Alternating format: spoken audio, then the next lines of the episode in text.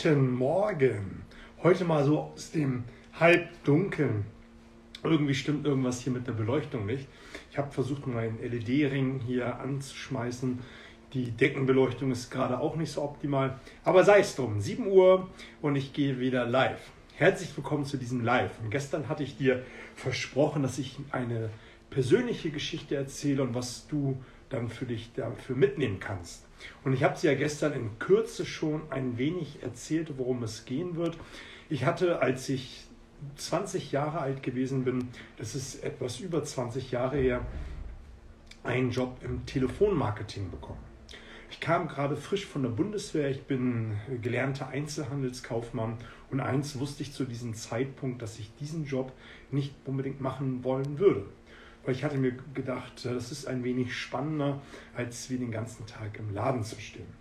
Aber es ist ein toller Job, aber für mich war es an dieser Stelle nichts gewesen. Und als ich in der Bundeswehrzeit gewesen bin, habe ich mich beschäftigt mit dem Thema Vertrieb, Verkauf und habe mir überlegt, was könnte ich denn jetzt machen?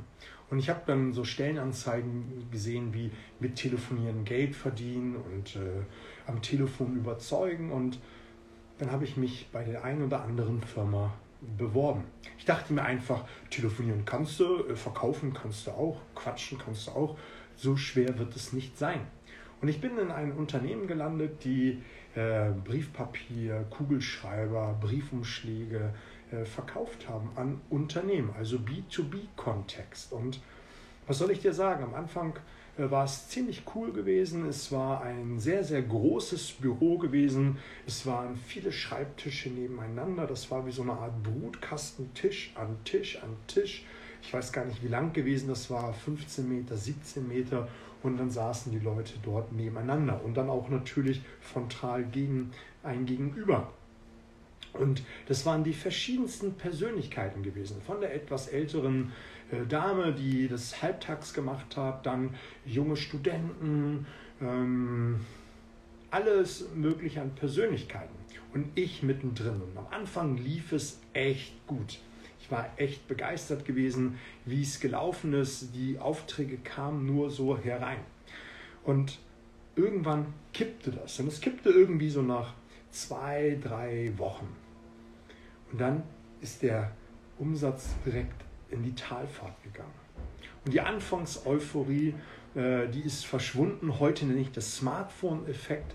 Wenn du ein neues Smartphone hast, dann behandelst du das wie ein rohes Ei. Du legst es überall ganz vorsichtig auf den Tisch, behandelst es ganz, ganz vorsichtig. Und nach ein paar Monaten, da wird es mal irgendwo hingefeuert, da wird es äh, einfach äh, aufs Bett geschmissen, auf den Tisch hinaufgeworfen es purzelt herunter und das macht dir nichts mehr aus. Und so war es im Vertrieb auch gewesen. Am Anfang war ich äh, enthusiastisch und dann kamen die ersten Gegenwinde, die ersten Rückschläge und äh, mit jedem Rückschlag ist dann auch mein Enthusiasmus gesunken und ich war dann nicht mehr so mit dabei. Und äh, was sich dann in den Zahlen niedergeschlagen hat. Und deshalb äh, erwähne ich auch immer wieder meinen Trainings und Coachings, seh zu, dass du deine Begeisterung hochhältst. Nur wer begeistert ist, verkauft. Ist das erste Learning. Und dann kam nach ein paar Wochen mein Chef auf mich zu. Ein braun gebrannter, zwei Meter Typ, gut aussehend, immer gut drauf. Wir waren per Du gewesen und er nahm mich zur Seite und sagte, du, Olli, das muss irgendwie besser laufen. Und ich dachte mir innerlich, nein, du kannst mich mal. Das habe ich wirklich gedacht. Du kannst mich mal, ich habe einen Arbeitsvertrag, du kannst mir gar nichts und es plätscherten die Tage so vor sich hin. Und äh, ich habe diese Warnung nicht ernst genommen und irgendwann hat er mich wieder ins Büro zitiert und ich dachte mir, oh, jetzt kommen wir nicht wieder mit so einer blöden Ansage, die kann ich eh nicht gebrauchen, ich habe eh keine Verkäufe, da brauche ich das nicht. Er machte mir keine Ansage. Er hat mich direkt entlassen. Entlassen, er hat mich vor die Tür gesetzt, er hat gesagt, du, ich habe dir das gesagt, ich habe äh, auch zwischendurch dir mal Warnhinweise gegeben, die hast du alle ignoriert, die Zahlen sind nicht besser geworden, wir sind ein Wirtschaftsunternehmen, ich muss dich jetzt hier innerhalb der Probezeit kündigen, du hast zwei Wochen, du kannst direkt nach Hause gehen, äh, das wird nichts mit uns, du bist freigestellt. Und in dem Moment war es so gewesen, als wenn jemand einen Teppich unter meinen Füßen wegzog und äh, ähm, dir die gesamte Grundlage wegnimmt.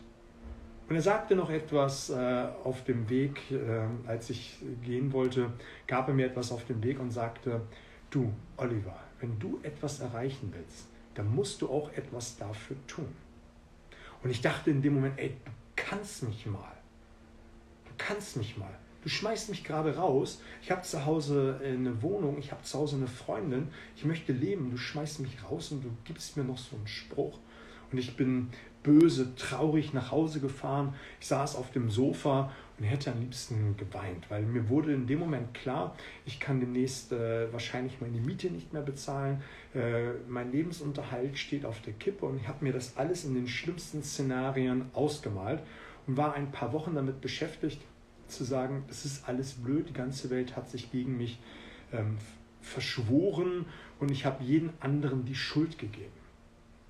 Und nach kurzer Zeit, irgendwie, weiß nicht, drei, vier Wochen, hatte ich einen neuen Job. Einen neuen Job allerdings in Hamburg. Damals hatte ich noch in Bremen gewohnt. Und durch einen glücklichen Umstand, durch Freunde, Bekannte, ähm, eher gesagt, weil jemand von dem Unternehmen, wo ich gegangen worden bin, zu einem anderen gewechselt ist, äh, der hat irgendetwas in mir gesehen und ich war im regen Kontakt mit ihm. Und dann hat er gesagt, du pass auf, kannst bei uns anfangen, ähm, du kriegst ein Zugticket, wenn du dich bewährst, dann kannst du bleiben.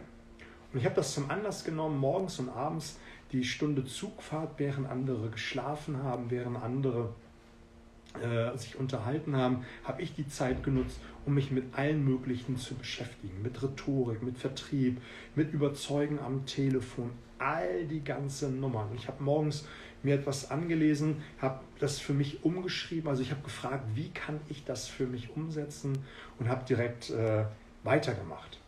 Und äh, habe es am, am, Tag dann umgesetzt. Abends habe ich es reflektiert, vielleicht nochmal verbessert und habe weiter in meinen Büchern gelesen. Und ich habe ein Buch nach dem anderen gelesen.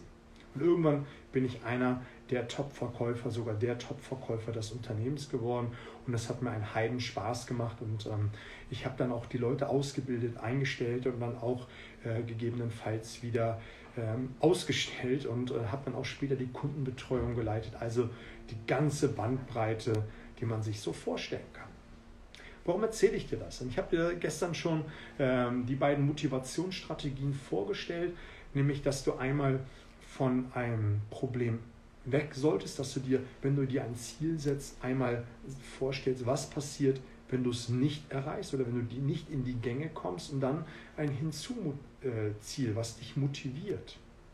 Und das war bei mir auch gewesen. Das ist das zweite Learning neben dem Smartphone-Effekt, den du für dich mitnehmen kannst, ist, sieh zu, dass du immer eine Weg von Motivation hast und eine Hinzu-Motivation. Ich wollte nicht nochmal vor die Tür gesetzt werden. Dieser Spruch, den Stefan mir damals mit an die Hand gegeben hat, der ist heute Gold wert. Damals habe ich das, Leben, äh, das nicht so gesehen. Ich war ähm, traurig, ich war böse, ich hatte allen anderen die Schuld gegeben.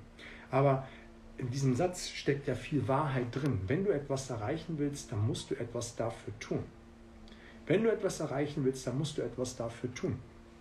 Und das habe ich dann für mich umgesetzt. Ich wollte etwas tun. Die zweite Sache, die du mitnehmen kannst, ist, ich habe allen die Schuld, die dritte Sache, ich habe allen die äh, Schuld gegeben. Wenn du die Schuld gibst, gibst du die Macht. Ich habe die äußeren Umstände im ersten Job dafür ver verantwortlich gemacht, dass es nicht läuft. Schwierige Wirtschaftslage, man kann die und die Unternehmer nicht anrufen, man kann dieses Produkt nicht verkaufen, das Produkt ist zu teuer. Whatever. Nein, die Ursache war ich gewesen. Also, wenn du etwas im Äußeren ändern willst, ändere etwas im Inneren. Und äh, die vierte Sache, die du mitnehmen kannst, ist aus dieser Story, be bevor ich dich aus diesem Halbdunkeln entlassen möchte, ist, wir machen uns so häufig Dinge so schwarz. Wir überlegen uns all die Dinge, die schief laufen könnten, die passieren könnten. Und in den meisten Fällen passiert das nicht. Wir trauen uns nicht, irgendein Business zu starten. Wir trauen uns nicht, aktiver in den Vertrieb zu sein. Wir trauen uns nicht mal ein bisschen fordernder in der Verhandlung zu sein, weil wir uns ausmalen, was alles passieren könnte. Wir leben in einer Was könnte alles passieren Welt.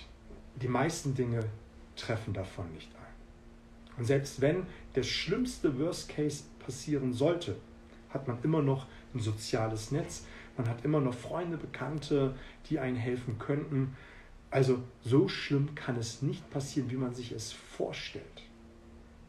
Also, ich hoffe, ich konnte dich ein wenig mit dieser Story motivieren aus dem Halbdunkeln. Das hat mich heute ein wenig irritiert, aber sei es drum, der steht der Tropfen hüllt den Stein und vor allem, dass man hier tagtäglich dir guten Content gibt. Nächste Woche geht es um das Thema Wachstum, Wachstum außerhalb deiner Komfortzone. Das wird die Überschrift für die ganze nächste Woche sein. Da kannst du dich freuen, was da auf dich zukommt. Ich wünsche dir einen fantastischen Tag. Bis bald.